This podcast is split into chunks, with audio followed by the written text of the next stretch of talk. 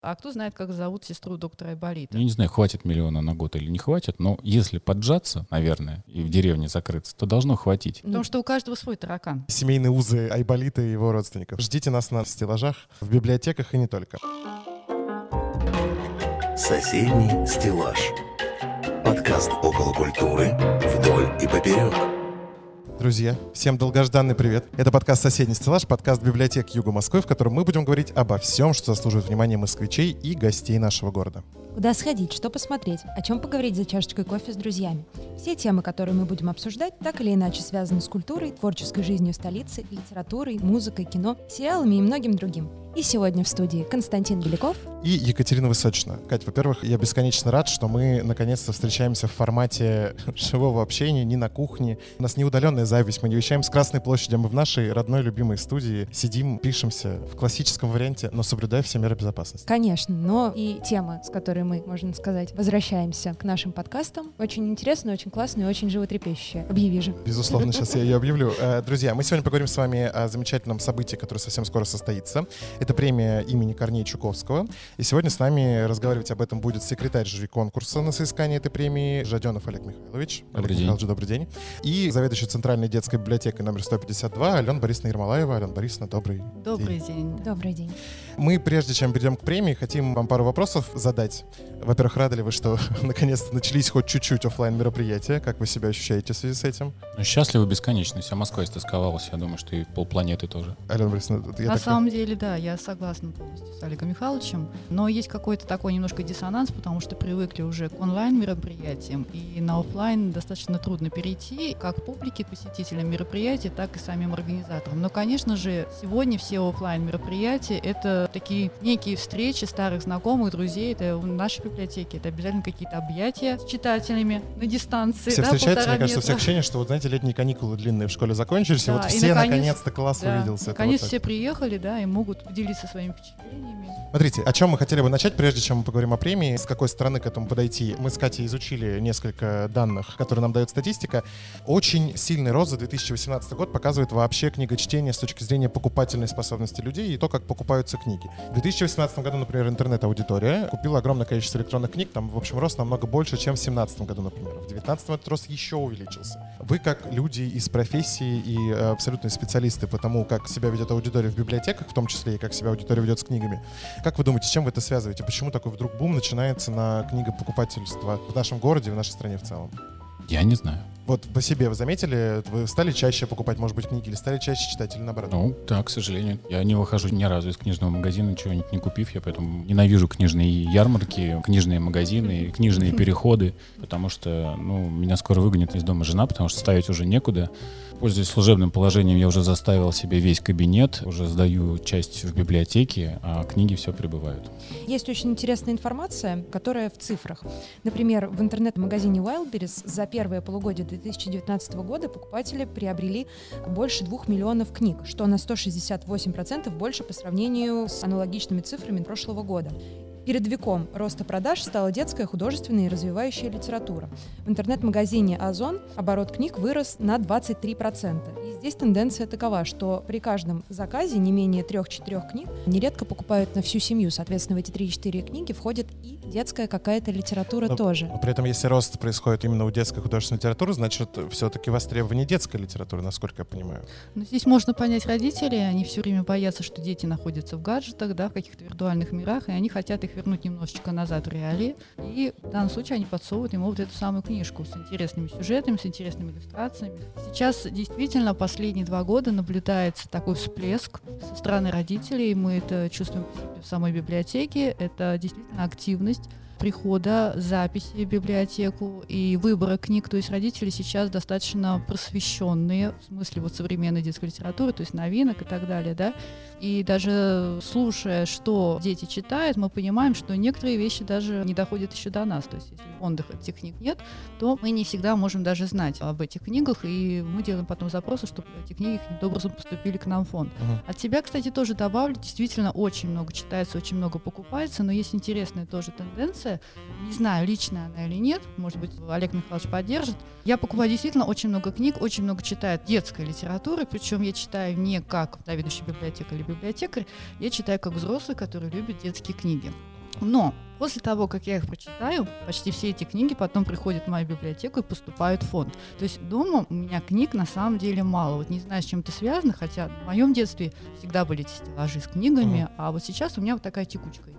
У вас я, такого я нет? полностью оправдываю свою фамилию. Я э, жадненькие книги, я, я их коплю и потом выношу пачками уже. Просто сейчас у меня трое детей, и я ни одну детскую книгу не выношу из дома. Мне просто не дадут этого. Да, я тоже обратила внимание, что и родители потом прочитанные книги точно так же, причем вот такими стопками приносят э, новенькие. в отличном состоянии. В отличном состоянии. Все-таки тренд на осознанное потребление общечеловеческое, он, он даже и у нас присутствует. Мы обычно видим это в американских фильмах или там в европейских. У нас это редко замечаемо. Но, видимо, да, судя по этому, все. Мне кажется, после карантина, после да, самоизоляции, интернет-магазины обогатились на детских книгах, потому что пока еще статистики, конечно, нет, но тем не менее Уже люди действительно да, заказывали пачками книги, и вот сейчас то, что скопилось за самоизоляцию, даже по собственному примеру могу сказать, 30-40 книг из тех, которые прочитаны, но которые я в итоге отнесу в библиотеку или отдам каким-то друзьям, такая цифра будет.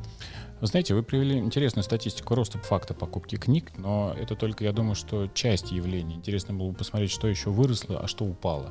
Если бы вы такую статистику смогли нарыть, мы бы тогда полную картину. А это так, за, запрос это, это может быть все что угодно. Это ввели ЕГЭ, родители испугались, начали думать, что вот мы сейчас это купим и все.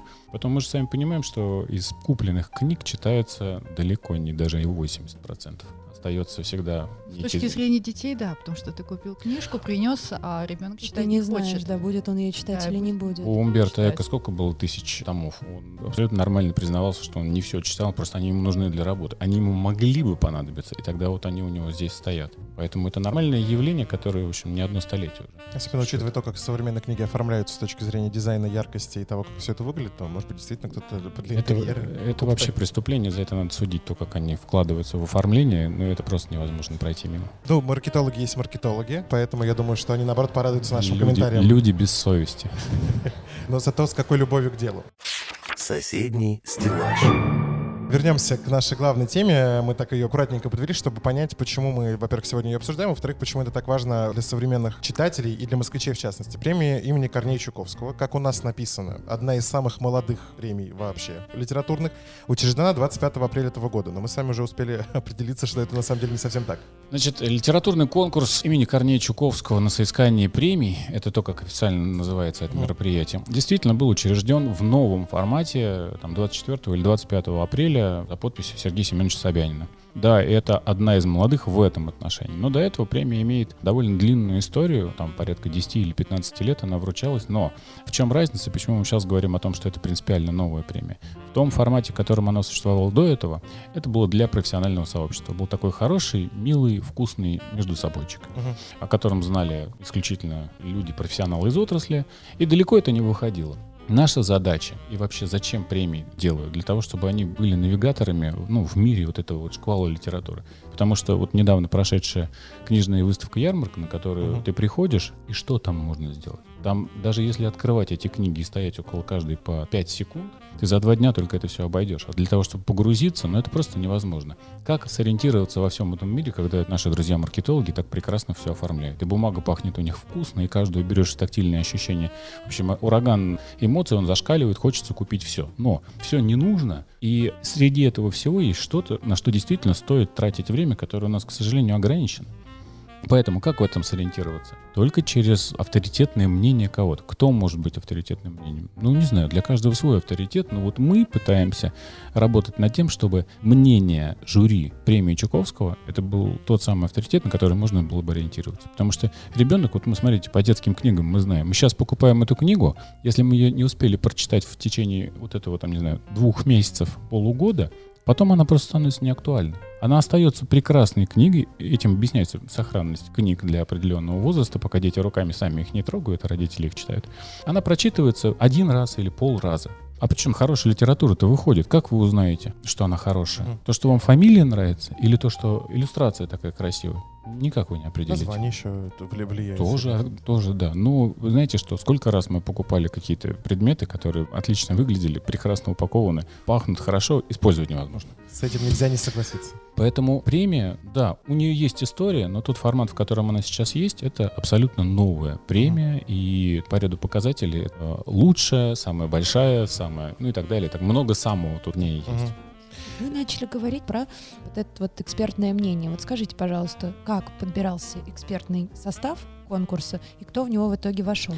Председатель жюри Андрей Алексеевич Усачев и как флагман, как бесспорный авторитет, ныне живущий автор, который продолжает творить и выдает прекрасные шедевры до сих пор, он собирал ту команду, которой он абсолютно доверяет. Я считаю, это абсолютно правильный подход. Начиная еще с Джона Сильвера это повелось. Капитан подбирает себе команду людей, не своих, извините за просторечие, дружбанов, с которыми там хорошо посидеть, а людей, которые также авторитетны в этой сфере и с которыми можно работать, которым можно доверить решение. У нас несколько номинаций, и за каждую номинацию отвечает один из членов жюри. Помимо членов жюри, люди, которые всегда остаются в тени, это еще эксперты, которых тоже несколько человек, и они проводят, ну, если можно сказать, они берут на себя первый главный удар. Весь этот шквал заявок, который приходит, он сначала проходит через них, снимается черновая стружка, и уже вот выборка Да, отдается, материал, отда- конечно. отдается уже в жюри. Ну, как раз про номинации, раз мы затронули эту тему, правильно понимаю, 7 номинаций. Всего в премии существует, да, лучшее произведение в прозе для детей, и там дальше разделение по возрастам, Да, лучший поэтический сборник и лучший перевод на русский язык.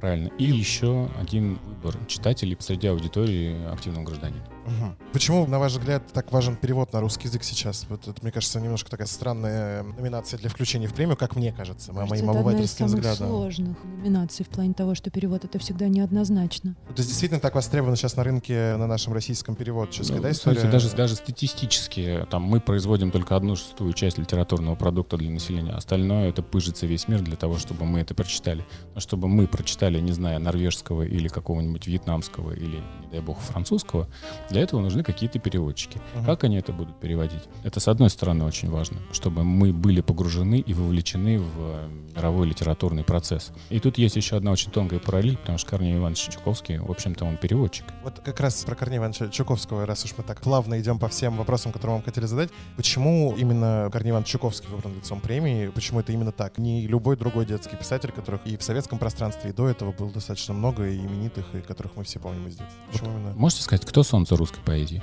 Александр Сергеевич Пушкин? Такой стандартный ответ. Я не всегда с ним согласен, но тем не менее это так. Ну, лицо детской поэзии, ну, нет других вариантов. Самые большие тиражи до сих пор у кого? Не у Александра Ну, Сергеевича конечно. Пушкина, а у Корнея Ивановича Чуковского.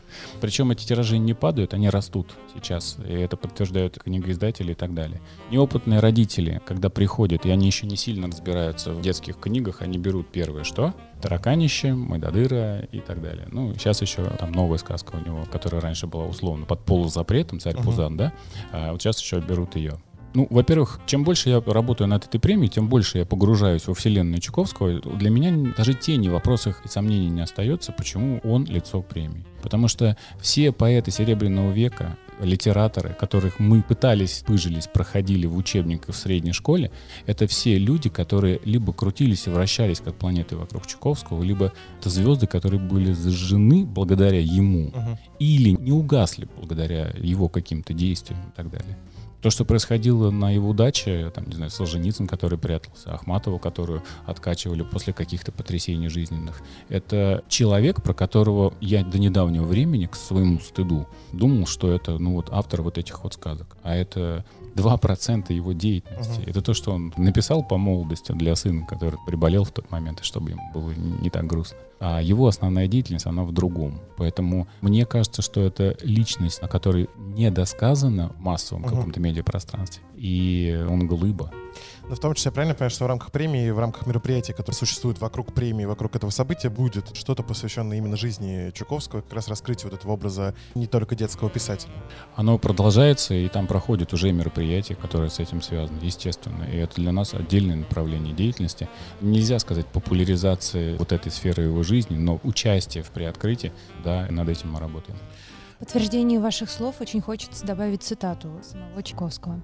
«Боюсь, что крокодила знает наизусть вся Россия», сетует писатель.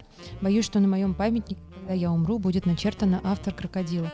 Как старательно, с каким трудом писал я другие свои книги. Например, Некрасов как художник, жена поэта. Отличный повод прочитать сейчас нашим слушателям, я имею в виду после того, как они прослушают наш выпуск, поискать произведение Чуковского. Да, и открыть его для себя с другой стороны. А у меня всегда складывается другая ассоциация именно с Чуковским. Чуковский тоже заложил другую традицию, традицию проведения встреч с детьми, с читателями. И поскольку он сам был такой достаточно активный человек и очень любил не просто рассказывать или читать отрывки, он всегда делал, проводил какие-то активности. То есть играл во время встреч, и даже физические какие-то uh-huh. были игры, и другие игры. И он как раз стал вот этим основоположником, что встреча с писателями, она не должна быть какой-то такой монотонной. И сохранилось воспоминание, когда Валентин Берестов пришел в школу проводить свою встречу, на него накинулись дети и сказали, а играть-то мы будем, а играть, а хороводы, и вот это все. И Валентин Берестов, он был немножко другого, да, характера человека. Да, он говорит, я вообще не собирался все этого делать, но все равно там как-то вовлекли в этот хоровод. То есть вот как раз Корней Иванович такую Под, Подставил традицию. всех будущих коллег своих. Да, и, и вот сейчас, когда даже проходит встреча с писателем, уже смотришь, да, то есть вот как себя ведут писатели здесь. Какой традиции. Да, и очень-очень много всего такого интерактива уже добавляют в свои встречи. Хотя какие-то там рамки ни в коем случае библиотека не ставит, как должна проходить встреча. Каждый писатель уже выбирает сам. Как раз говоря про мероприятие, посвященное Чуковскому и Чуковского его встрече с детьми, правильно понимаю, что Чукфест, как мероприятие с определенной периодичностью, которое происходило, оно служило таким как вдохновением или премией является продолжением этого мероприятия. Да, я правильно же понимаю? Вы имеете в виду, что было до этого, Чтобы, да? да, до, до этого вот это большое крупное премии, мероприятие, посвященное Чуковскому, там которое также... получается, да, что это называлось э, фестиваль детской литературы, и он включал в себя не только саму премию, как раз премия все завершалась, но было открытие в апреле, когда uh-huh. день рождения Чуковского, было открытие, вот этот костер известный, да, «Здравствуй, лето», и закрытие. То есть у них было такие четыре самых главных мероприятия. Библиотеки в любом случае всегда поддерживали все начинания, связанные да, библиотеки с... Йога Москвы всегда а, участвуют в фесте. С любыми датами, связанными с творчеством Чуковского, uh-huh. поэтому на протяжении года всегда что-то проводилось. Я к чему это спрашиваю? Как уже и Катя сказала, что часто библиотеки Москвы и Юга, в частности, мы принимали участие в Чукфесте активно. Правда ли такое сейчас у современных именно детей интерес к произведениям Чуковского до сих пор? Потому что складывается ощущение, что такое количество других популярных авторов сейчас, которых огромное количество, и нам они неизвестны, например, да, как людям, не интересующимся детской литературой, действительно к Чуковскому такое же отношение, как там в нашем детстве, в вашем детстве? Ну, у нас есть с вами три кита. Чуковский, Барто и Маршак. Чуковский это как раз центральный такой кит, mm. да, потому что вот Чуковского любят всегда все и в любом возрасте, в любом поколении. То есть Барто и Маршак, может быть, какие-то будут договорки, а Чуковского принимают всегда на ура в любом возрасте. Uh-huh. И если давайте посмотреть, даже все эти короткие сказки, тоже тараканище, опять же, это борьба со страхами. А страхи у детей всегда были, да, это там страх темноты или вот чего-то такого неожиданного, непонятного. То, что ребенок, он всегда познает, он всегда стремится вперед к открытиям и вот каждую сказку можно по-разному преподнести. а как вы думаете, почему он не потерял свою актуальность? Ведь да, тараканище, таракан, да, условно говоря, это не та вещь, с которой современный ребенок встречается каждый день. То есть, Давно да, ли ты спускалась в московские подвалы? Ну, я, я спускалась в московские подвалы, уверяю тебя. Но я думаю, что не каждый, да, современный ребенок каждый день своей жизни видит таракан. То есть это немножечко из другой реальности, из прошлого. Вот не, почему не Чуковский образы, да, не поте... Нет, вот очевидно, что он не потерял своей актуальности, несмотря на то, что... Ну... Потому что у каждого свой таракан таракан. Понимаете, это вот это самый страх, у каждого ребенка он может свой. У кого-то таракан. То есть мы приходим к тому, что глубокая философия заложена конечно, в, конечно. казалось бы, простые. И э, она все равно на, накладывается на разные временные пласты и остается актуальной. Классика как раз она и классика, потому что она затрагивает вечный вопрос. Мы успели с вами до записи, успели пообщаться. Расскажите про сестру Айболита. Для меня это как для человека, который Нет, читал для Айболита. это действительно... знаете, когда знаешь, что ты должен сегодня да, приехать на беседу, и вот мысли сами подбрасывают тебе вот эту информацию. Просто сегодня в одном, скажем, писательском чате как раз возник вопрос, а кто знает, как зовут сестру доктора Айболита? Я, например, не знала, что у доктора Айболита есть сестра, если Доктор честно. Плюшева? Нет, Варвара, оказывается. А, есть, действительно. А фамилия? фамилию Айболитова? не могу сказать. Вот и тут же ответ получила. Мне сам эти заинтересовал, я хочу почитать и найти. В общем, друзья, мы обязательно, я думаю, что мы статью обязательно сделаем на да. нашем сайте про сестру Айболита, тайные связи, семейные узы Айболита и его родственников. Соседний стеллаж. Возвращаясь к теме премии, правильно мы понимаем, что премия это не только наградить с точки зрения спасибо, молодцы, там отметить как-то, что это да. не только знак качества, но это еще какая-то материальная поддержка молодых писателей. Не только молодых, любых достойных писателей. Тут мы по возрасту никак не определяем. И по полу тоже. По цвету кожи никак. Напишет хорошее произведение, получит миллион Что? рублей. Вот, миллион рублей. Это для Один. каждой номинации. Или это какое-то одно гран-при, которое У нас по-честному, каждому по Как? миллиону. Серьезно. вообще все. Ну, в смысле, всем победителям в каждой 7 номинации. миллионов призовой фонд. Опубликованные произведения? Только или- опубликованные только- произведения. Причем в этот раз это произведение опубликовано в течение последних двух лет. При этом сам издат не рассматривается, потому что наверняка есть же писатели, которые пишут там, Есть. и можно участвовать таким образом. В общем, все замыкается У вас на есть что издателя. Когда-нибудь, наверное, я вдохновлюсь на детское произведение. Ждем вас в быть. следующем году. Я не думаю, что это будет так быстро. Надеюсь, что премия будет долго существовать. и Не и нужен вам дождется- миллион. И дождется меня. Но сумма должна расти, инфляция все-таки. Я имею в виду, что там через 10 лет, наверное, нужно будет подумать о том, чтобы пересмотреть призовой фонд. Вернемся. Э, Приглашайте. Обязательно. Подводя итог нашей беседы, все-таки премии и так далее. Действительно, да, сейчас мы все знаем, что много премий во всех областях. И в литературе, и, да, там, не знаю, в музыке. Ну, в общем, какую сферу жизни и потребления, и особенно все, что касается контента не возьми, премий всяческих огромное количество. Детской премии, вот именно литературной детской премии, я не вспомню вот так, чтобы было что-то популярное. Я к чему веду? Есть ли цель сделать это таким своеобразным знаком качества, как там, не знаю, Пулитцер, да, там, или Букеровская премия, или это все-таки история только про поддержку? В общем, миссия. Я про миссию. Тут это многогранное абсолютно решение. Да, знак качества мы хотим из этого сделать. Конечно же. Более того, есть уверенность, что это получится абсолютно точно, потому что над этой премией работает несколько профессиональных команд. Команда, которая занимается продвижением, популяризацией и не только самой премии, а еще комплексом мероприятий, которые вокруг этого всего.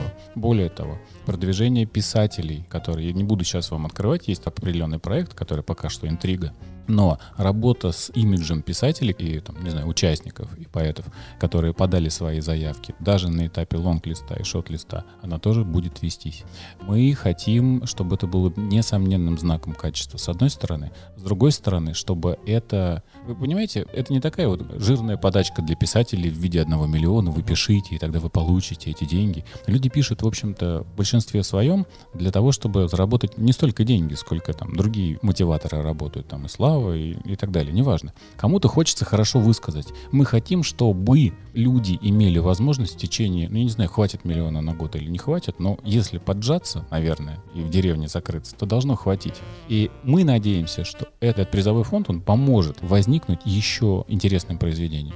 Пускай у тех же самых людей. Никто не говорит, что вот одну премию в жизни получил, и все, до свидания, больше можешь не писать, сюда не приходи больше. Нет. Поэтому тут и популяризация самих писателей, а также мы хотим и будем работать, да и работаем, собственно, над созданием фона в принципе, что читать это это не то, что модно, это естественный процесс, который не должен заканчиваться ни после школы, ни после института, ни если вы прекращаете ездить на метро и, следовательно, там все. Есть другие способы потребления информации. Но процесс общения, я даже не знаю, с чем теперь уже, с медиумом каким-то, понимаете? Потому что за книги уже все это ушло, уже за слова ушло вот это взаимодействие источника и получателя. Понимаете, тут уже сейчас слов уже не хватает для того, чтобы это все выразить.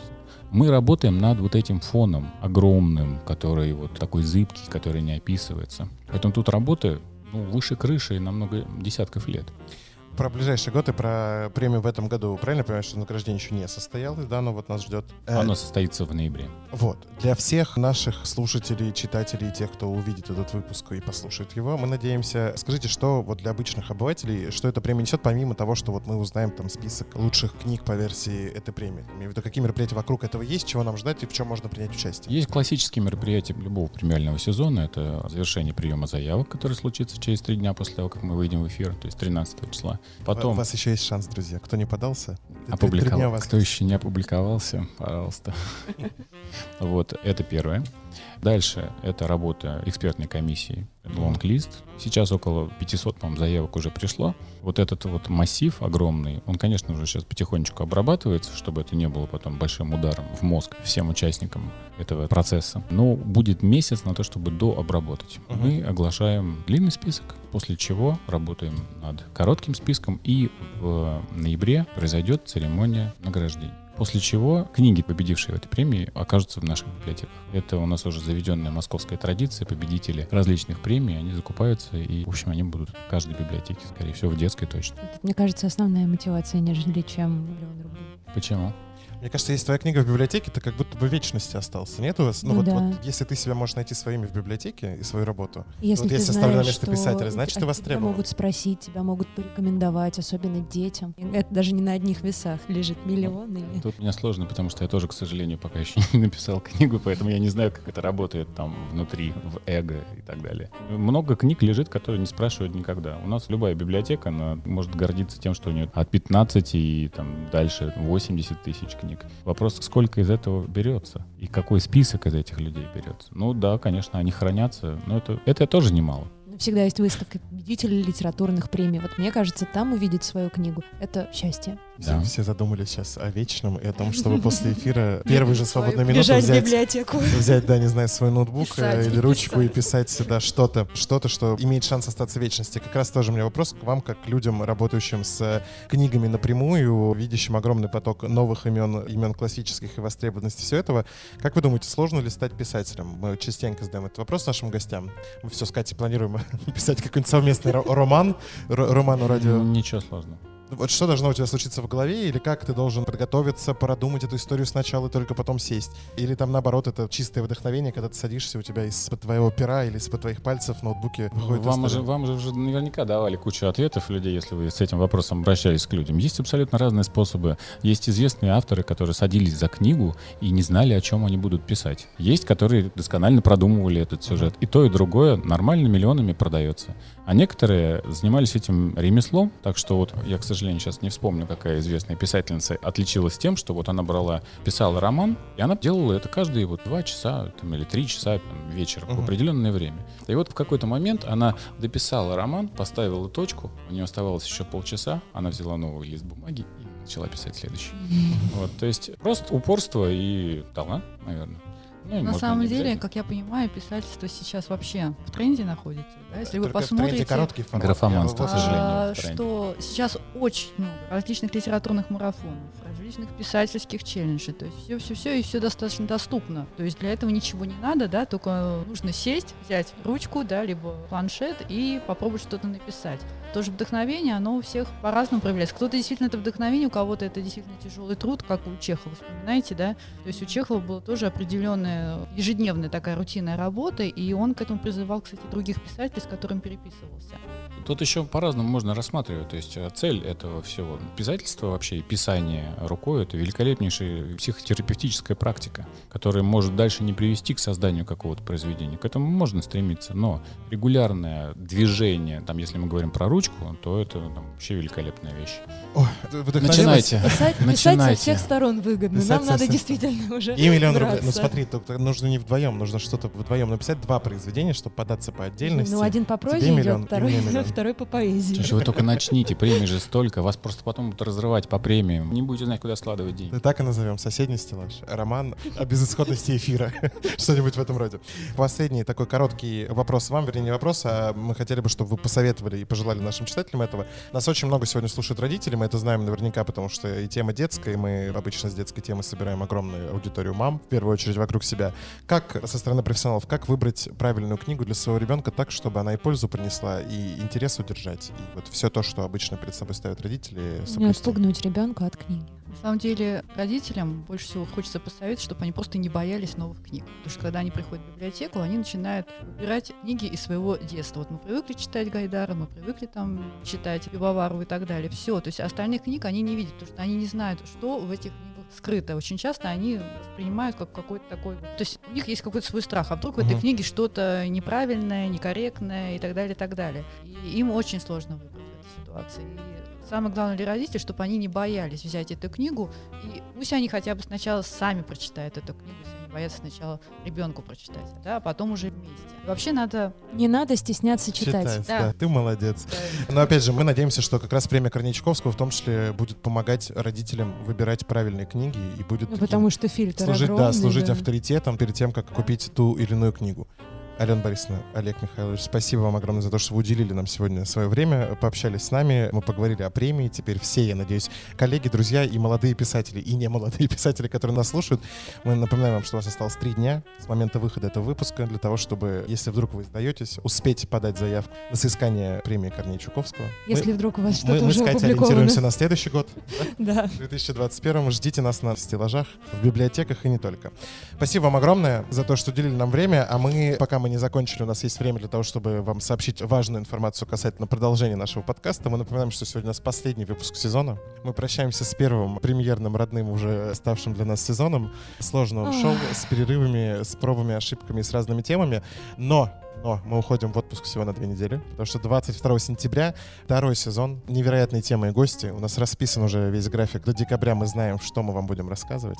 Ну все, ну очень ждем. Интрига бешеная, конечно. И надеемся, что все понравится. Ваши предложения, ваши темы, которые вам интересно было бы обсудить, послушать, мы всегда ждем в комментариях и всегда их готовы рассматривать. И всегда ваши комментарии мы ждем к любому выпуску, к этому в том числе. Не забывайте ставить комментарии, ставить оценки этому выпуску. Неважно, где вы слушаете, Apple подкасты, ВКонтакте, Яндекс.Музыка. Ставьте оценки. И последнее, что вам хотим сказать. Напомните, если вдруг вы не смотрели прямой эфир нашего Дня города. С 29 сентября у нас новый подкаст «Переплет». Вот там все только про литературу. Исключительно о том, как писать, что писать, зачем писать, что читать, как читать, с кем читать, о чем читать. В общем, все про чтение и про литературу.